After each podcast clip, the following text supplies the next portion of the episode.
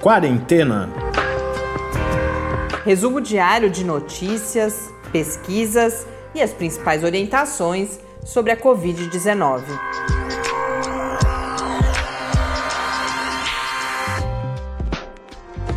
Quarentena, dia 102. Olá, começamos agora nosso centésimo segundo encontro aqui no Quarentena.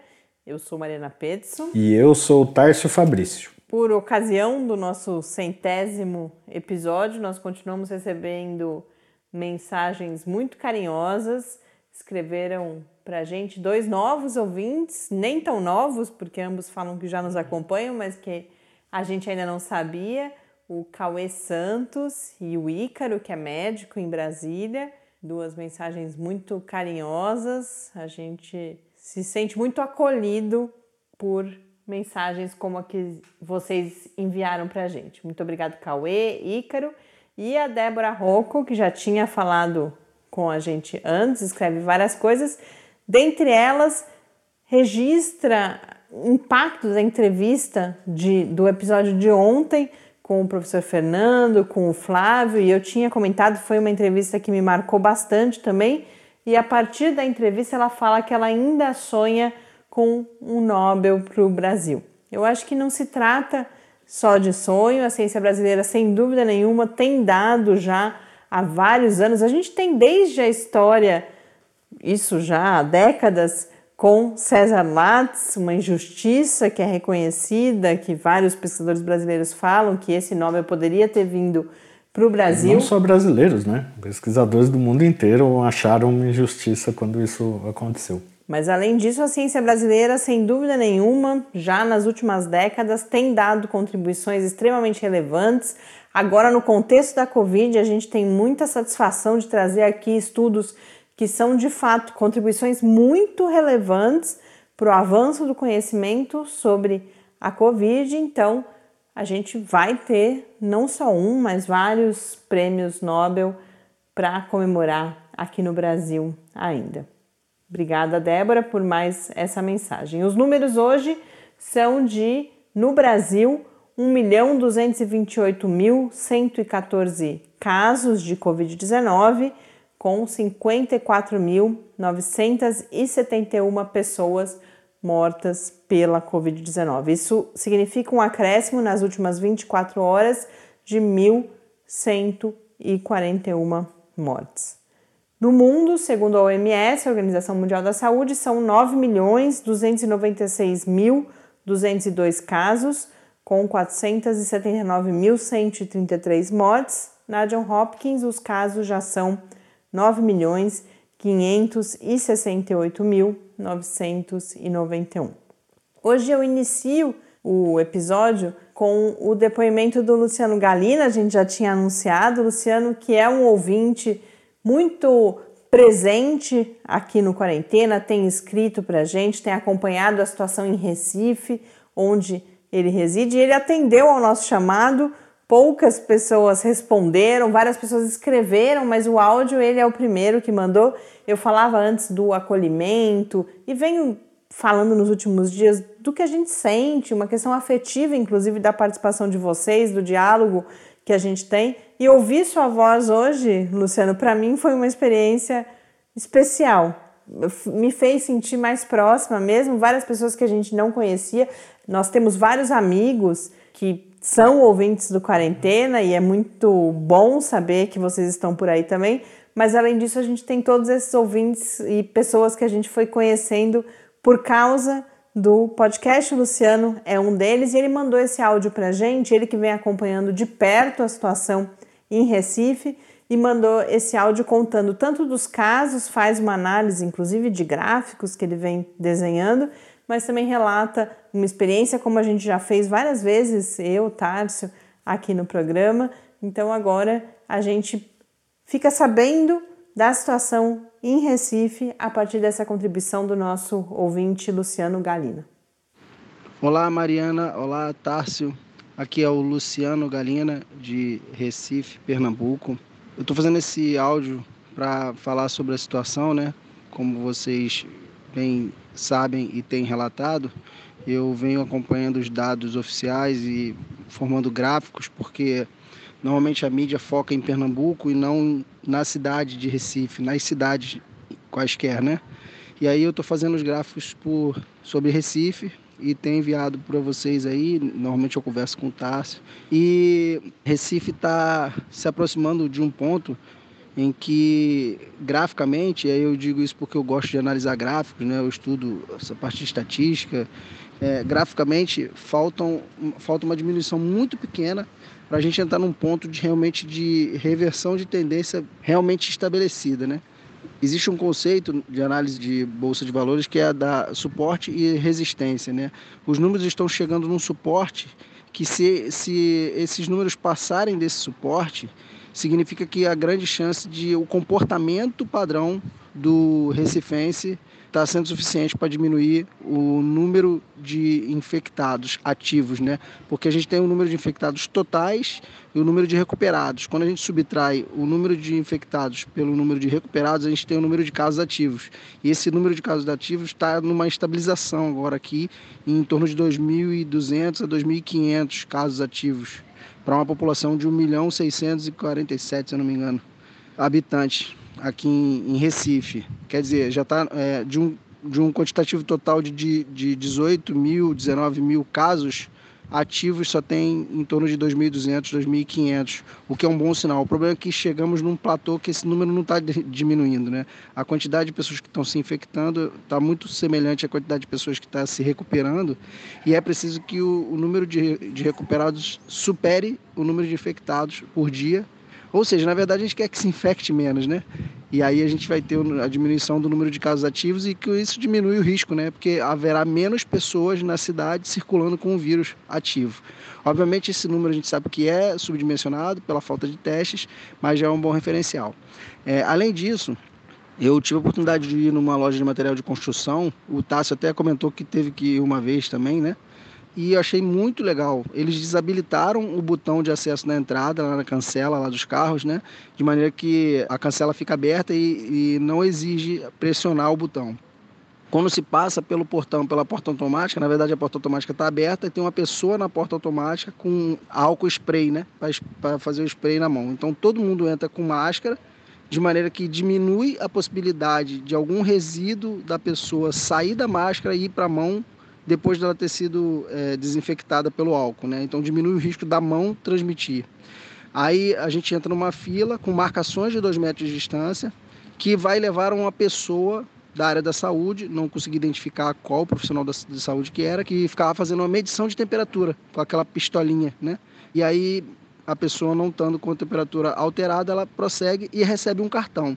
Esse cartão é de número limitado, então só chega mais cartões para a pessoa que entrega o cartão se forem liberados cartões nos caixas de atendimento, de pagamento. Né? Então, existe um número limitado de pessoas na loja, e, mas esse número ele está limitado ao número de cartões disponíveis. Né? Eu achei que tinha bastante é, pessoas na loja, mas achei também interessante o comportamento dessas pessoas, todas elas de máscara e evitando o, a aproximação umas das outras. Né? Então, de maneira que eu não, não, percebi nenhuma situação constrangedora de uma pessoa muito próxima da outra, pelo menos no momento em que eu tive na loja. Outro ponto positivo foi que todos os, os atendentes eles usavam aquela viseira. É, todos eles, e inclusive eles colocaram até o nome do atendente na viseira, então você não precisa olhar para o peito da pessoa para procurar uma plaquinha, você olhando para a pessoa, é só olhar um pouco mais acima que está escrito o nome da pessoa na viseira, né, que está te atendendo. Achei legal, não vou dizer aqui qual é o nome da loja, porque acho que não vem o caso, mas estão é, de parabéns pelo, pela atitude. E parabéns para vocês pelo podcast quarentena, eu sempre acompanho desde o episódio 31, não perdi um ainda, tá? Já estou na expectativa para assistir, eu sempre assisto de manhã, o de amanhã. Valeu. Muito obrigada, Luciano, pela sua contribuição. E quem mais quiser nos enviar, seja por escrito, quem for tímido, não quiser gravar, quem também quiser gravar, não precisa mandar por e-mail, pode escrever para a gente. Uma outra ferramenta fácil é gravar áudio no WhatsApp, a gente passa o número.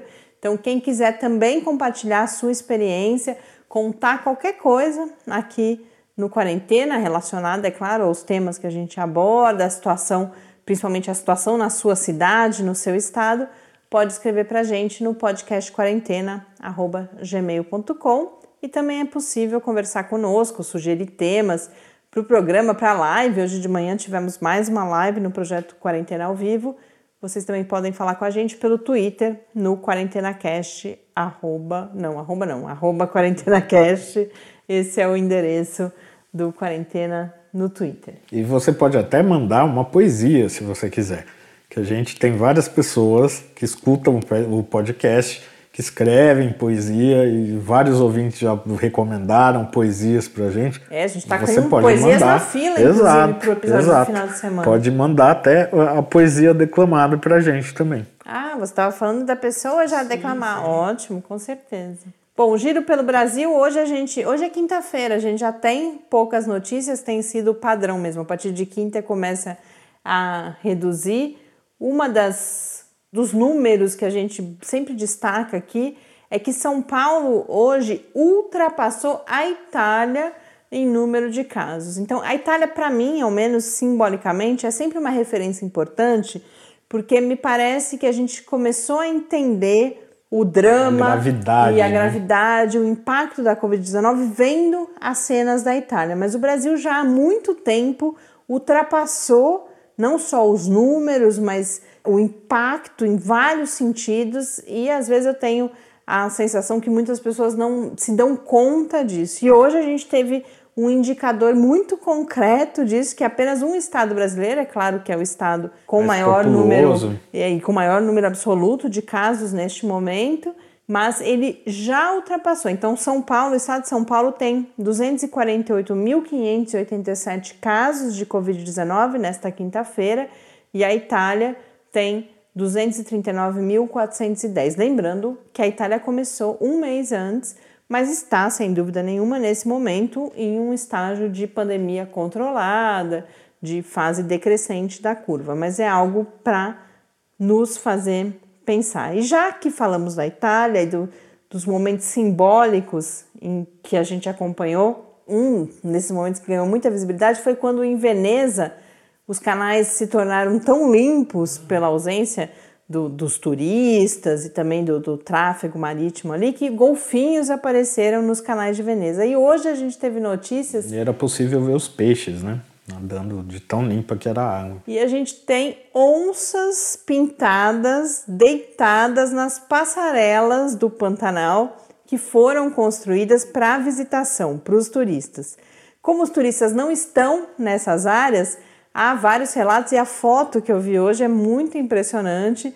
Os guias, eles fazem, continuam fazendo as suas rondas, eles têm trabalhos ali de manutenção para fazer. Não é a primeira vez que a onça pintada é avistada, essa se chama mariposa, já é a terceira vez que ela é avistada desde o início da pandemia, mas deitada. A foto é muito emblemática porque a gente tem aquelas passarelas suspensas por onde os turistas caminham e ela está lá. E o que o guia relata é que ela nem olhou para ele, está muito tranquila. Então, é de certa forma a versão brasileira do que a gente viu acontecer na Itália.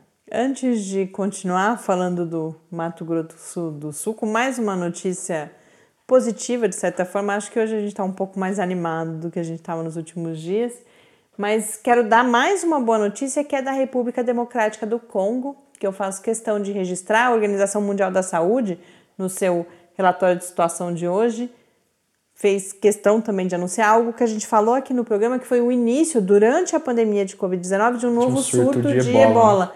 E hoje esse surto foi declarado encerrado. Então o Congo rapidamente conseguiu lidar com essa situação e a mensagem da Organização Mundial da Saúde é que a estrutura de vigilância que já existe no país, que permitiu que tão rapidamente esse surto fosse controlado, é de extrema relevância para a Covid-19. É importante falar que o ebola, ele, embora ele seja muito mais letal, ele tem menos vítimas, ele é menos transmissível. Então, por isso, o surto pode ser contido também nesse curto espaço de tempo. Mas tem, um, tem uma outra doença infecciosa que está com surtos no Congo também, que é o sarampo. É, o Congo tem essa situação extremamente complicada de convivência entre a Covid, sarampo e o ebola, que vários surtos, a gente teve aquele surto que a gente teve mais informações, que acabou atingindo mais pessoas, mas é frequente que aconteçam esses surtos menores e que né? conseguem ser controlados. Voltando para o Brasil, a notícia positiva, positiva sim, de solidariedade, de certa forma, que vem do Mato Grosso do Sul também, né? É, um grupo do Mato Grosso do Sul vai promover uma corrida virtual contra a Covid-19. É, esse é um grupo que promove corridas de rua, corridas em trilhas pela natureza e tiveram já duas provas canceladas, né, por causa da, das medidas de distanciamento, etc., e resolveram fazer uma corrida nessa modalidade virtual. O evento ele tem as modalidades de 5 e 10 quilômetros é, de tempo e, e você precisa enviar o tempo e a distância que você percorreu na esteira ou caminhando no seu condomínio ou no seu bairro, correndo, você precisa enviar aos organizadores por meio do site deles, do sistema deles. É só tirar um print do celular ou do GPS ou do reloginho, tirar uma foto do reloginho da esteira e enviar nesse site do grupo organizador. E a renda da inscrição vai ser revertida para instituições filantrópicas. É, um destaque é que não vai ter classificação, porque eles acharam que era injusto, né? E todo mundo vai ganhar a medalha de participação, todo mundo que mandar a sua foto, que provar que cumpriu ali os 5 ou 10 quilômetros, vai ganhar essa medalha. O endereço para informação e inscrições é pantanalrace.com.br barra corrida e a gente coloca também lá no nosso site, no espaço que a gente tem no site do Lab UFSCar, que é o www.labcomI.fiscar.br barra Quarentena News. Acho que a gente devia assumir um compromisso, nós dois, Tars, com os nossos ouvintes, tipo, de correr, ou correr não, corrida. mas andar 5 quilômetros pelo menos. Eu e o Tars, a gente tem falado bastante a preocupação, que eu imagino que seja de várias pessoas, tanto com o sedentarismo, o ganho de peso, que é algo que aflige, então pode ser um estímulo para a gente vencer essa barreira. A gente tem tentado se manter saudável, mas não tem sido muito simples. E outra observação que eu queria fazer quando o Thales coloca andando ou caminhando, se não for na esteira, se for no condomínio ou no bairro, buscar fazer as atividades em horários com pouca circulação de pessoas, manter a distância física de pelo menos dois metros e o uso de máscaras. Então, é possível realizar essas atividades, o próprio professor Bernardino já comentou isso com a gente aqui, mas tomando todos esses cuidados de fazer isso em ou sozinho, ou no máximo com mais uma pessoa, e tentando manter ou garantindo que se mantenha o distanciamento físico e o uso da máscara também. É, e lembrando das dicas, né, de, de higiene, de lavar as mãos, de deixar o sapato que você correu Quando na rua voltar, fora claro. de casa, se possível já chegar e tomar um banho. Todas essas medidas, algumas são muito pequenininhas, mas vão agregando um pouco mais de segurança a essas atividades que você vai fazer. Aproveitando que eu falei do professor Bernardino, eu chamo agora o quadro com ele. Eu aproveitei que ontem houve o anúncio de retomada das atividades nas escolas para a gente acrescentar um pouco mais de informação sobre a pertinência ou não de se pensar em medidas como esta nesse momento. Esse é o assunto sobre o qual nós conversamos então no quadro de hoje. Perguntas e respostas sobre a Covid-19. Professor Bernardino, nós tivemos ontem um primeiro anúncio do governo do estado de São Paulo, uma previsão para a retomada das atividades escolares no início de setembro. Conhecimento que já se tem, este é um debate colocado sobre o papel das crianças na transmissão da Covid-19. Conhecimento que nós já temos sobre isso, bem como a avaliação médica do cenário em que estamos agora, no final do mês de junho, isto permite essa previsão? Isso justifica essa previsão de retomada das atividades em setembro? Considerando que nós estamos ainda numa fase ascendente da curva epidêmica, principalmente no interior do estado de São Paulo, é muito temerário previsões desse tipo, né? Nós precisamos esperar essa curva começar a cair para depois fazer planejamentos de flexibilização, né? é, principalmente escolas, né? Se eu pensar em crianças, principalmente, em criança é muito difícil se manter distanciamento social, criança brinca muito umas próximas das outras, é, higiene com criança é um negócio complicado. Então, assim, eu acho muito temerário, neste momento atual da situação epidemiológica, fazermos planos para poder retornar atividades escolares. Né? Se você observar aqui na UFSCar, por exemplo, a UFSCar já decidiu que aula presencial em 2020 não terá, exatamente por causa dessa condição epidemiológica que nós estamos vivendo. Nas escolas, por exemplo, o planejamento de retorno tem que ser muito estratégico e tem que ser um planejamento muito cuidadoso. E se a gente for flexibilizar por etapas, eu suponho que as escolas teriam que ser uma das últimas a retornarem, exatamente porque são instituições que é, aglomeram pessoas, né? é mais difícil manter esses cuidados de distanciamento social e higiene com crianças, conforme eu falei. Né? Então, assim, as estratégias para retorno de escola têm que ser muito bem pensadas, mas eu acho que elas só têm condição de ser pensado isso depois que a curva começar a cair. Eu acho precoce a gente anunciar que vai começar a aula em setembro. Né? Podemos até pensar o seguinte: olha, é, talvez em setembro é, vamos poder começar a pensar nas questões das escolas. Mas o momento epidemiológico agora, junho de 2020, ele não nos autoriza a planejar isso com segurança ainda não. Obrigada, professor Bernardino. Até amanhã em mais um encontro aqui no Quarentena.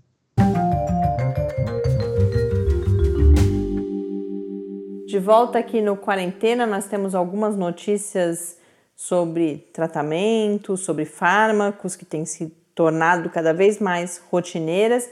Um deles é uma novidade, eu não tinha ouvido falar em colchicina ainda. Olha, colchicina eu sei que é utilizado para quem tem gota. Exatamente. Quando tem crises de gota, a pessoa toma colchicina. Exatamente. A colchicina é um medicamento muito antigo. Há relatos de uso da colchicina é um anti-inflamatório e há relatos de uso para inchaço em articulações, no artigo que eu vi no JAMA, porque é uma pesquisa que foi publicada no JAMA e também há um comentário sobre a pesquisa publicada no, publicado no mesmo periódico. Eles chamam de juntas, inchaço nas juntas, em inglês, mas eles falam joints, né? Que há relatos desse uso desde dois mil anos antes de Cristo. Então, de fato, um princípio ativo já de origem vegetal, usado há muito tempo. Para o tratamento da gota, como o Tais coloca, é usado pelo conhecimento tradicional desde o século VI e é aprovado, ao menos nos Estados Unidos, desde 2009 como medicamento. E aí, pesquisadores realizaram esse estudo, pesquisadores gregos, com 105 pacientes, por ser um anti-inflamatório, a gente ter toda a questão da resposta imune que gera um quadro inflamatório importante na Covid-19. Eles realizaram esse estudo com 105 pacientes, que é considerado uma amostra pequena, mas obtiveram como resultado o que eles colocam ali como parâmetro é o que eles chamam de piora clínica, principalmente a necessidade de uso da ventilação mecânica. E nos pacientes que usaram a colchicina, um paciente apenas necessitou da ventilação e no grupo controle, sete pacientes necessitaram. Um em 50 e em 50, um em 50 daqueles que usaram e sete em 55. Então um grupo tinha 55, outro grupo tinha 50. Essa é a proporção. O comentário é de que gera uma hipótese importante, que o estudo foi bem conduzido, mas com as limitações que têm sido as limitações dos estudos produzidos, vários estudos produzidos durante a pandemia, por exemplo, de você não ter todo o controle necessário, a amostra ser pequena, mas o que vários comentários que eu vi falam é que é importante continuar os estudos e já há alguns ensaios programados. A colchicina ela tem relatos também e evidências de proteção cardíaca que é um quadro associado ao agravamento da Covid-19, então há uma expectativa de que agora novos resultados possam ser obtidos. São 12 outros estudos clínicos já registrados com a colchicina, a gente fica mais uma vez na expectativa. Tem e um... só lembrando, não saiam para sair colchi...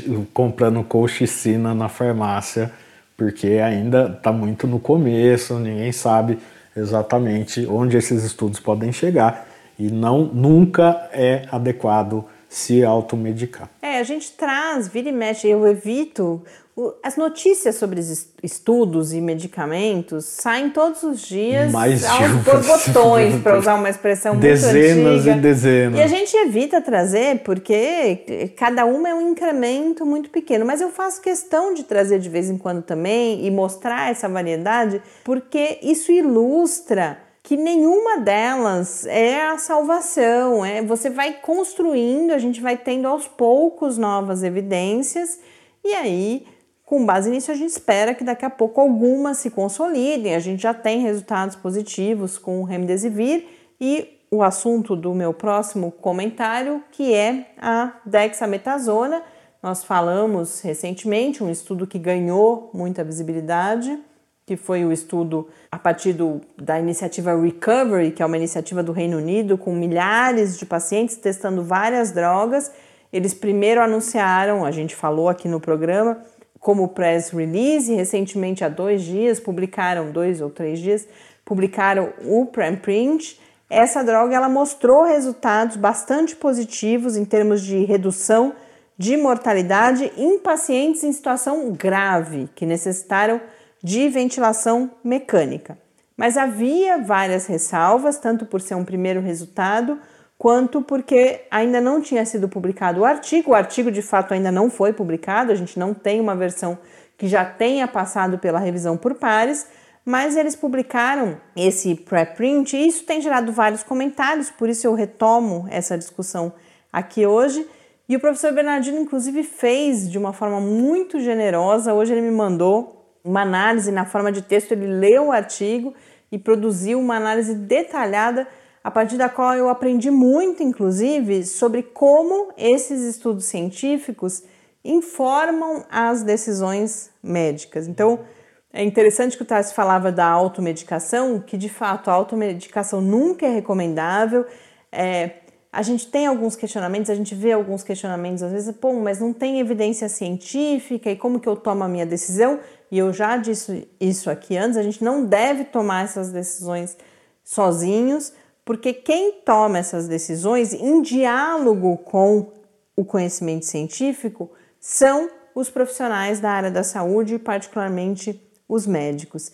E nesse artigo, nesse texto que o professor Brandino produziu para mim, ele traz justamente um comentário sobre a robustez dessas evidências. Eu já coloquei, já combinei com ele. Amanhã a gente traz o próprio professor Bernardino falando sobre isso, mas eu já adianto que em relação à dexametasona, ele olhou o estudo, concluiu que é um estudo de alta qualidade, que poderia, pelo seu desenho metodológico, ter produzido o que ele nos apresenta como evidências no nível 1B, que é de alta recomendação para adoção no uso clínico, mas tem algumas limitações. E essas limitações, elas são, ele faz questão de colocar, e eu li isso em outros textos também, não dizem respeito a uma crítica aos pesquisadores que realizaram esse estudo, porque os estudos estão sendo realizados em condições muito adversas. A gente precisa de resultados rápidos, a gente tem vidas que precisam ser salvas e a tentativa precisa ser feita de salvar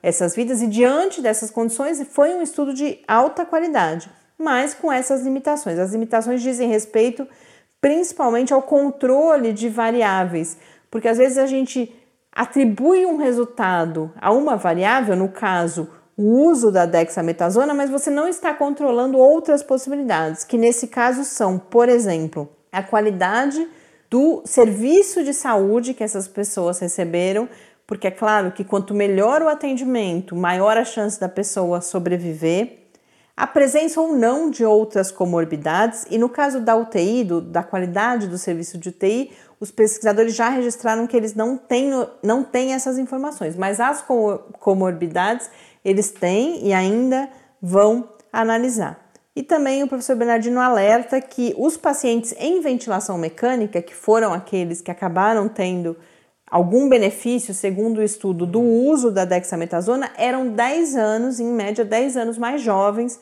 do que os outros pacientes. E idade a gente sabe que também é um Faz fator importante grande. na Covid-19.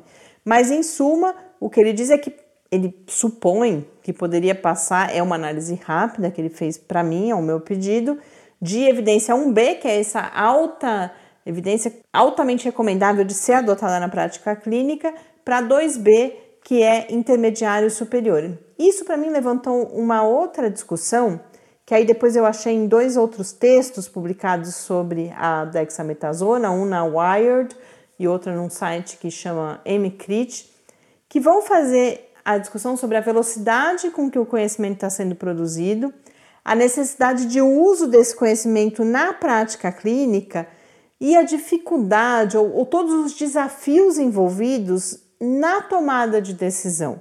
Porque a gente vive, uma, a gente tem uma situação ideal em que decisões são tomadas com a melhor evidência científica disponível, mas isso não é a realidade para a Covid-19. Então, essa é uma discussão que é muito rica, que está presente nesses dois textos, que eu imagino que amanhã o professor Bernardino traga para a gente também, e que levantou para mim a ideia da gente. Não é um debate fácil da gente pensar com quem fazer, mas eu acho que é um debate importante da gente tentar trazer tanto aqui para o quarentena quanto para as lives, que é esse processo de tomada de decisão num cenário de incerteza, que não tem nada a ver, eu repito, com cada um de nós tem decidindo tomar algum remédio porque vai que, vai que dá certo. As decisões que os médicos tomam não tem nada a ver com algum tipo de discurso de tipo, ah, vai que salva o meu paciente. Não.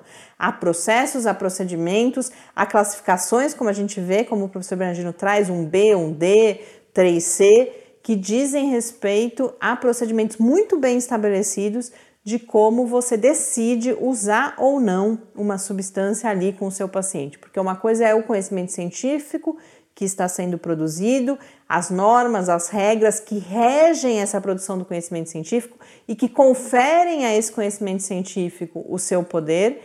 E uma outra coisa, é claro que as duas coisas estão relacionadas, é o médico com o seu paciente precisando tomar decisões ali que podem, inclusive, resultar na vida ou morte daquele paciente. O médico tomando decisões, é bom lembrar, em diálogo sempre que possível com o seu paciente ou quando não possível com os familiares.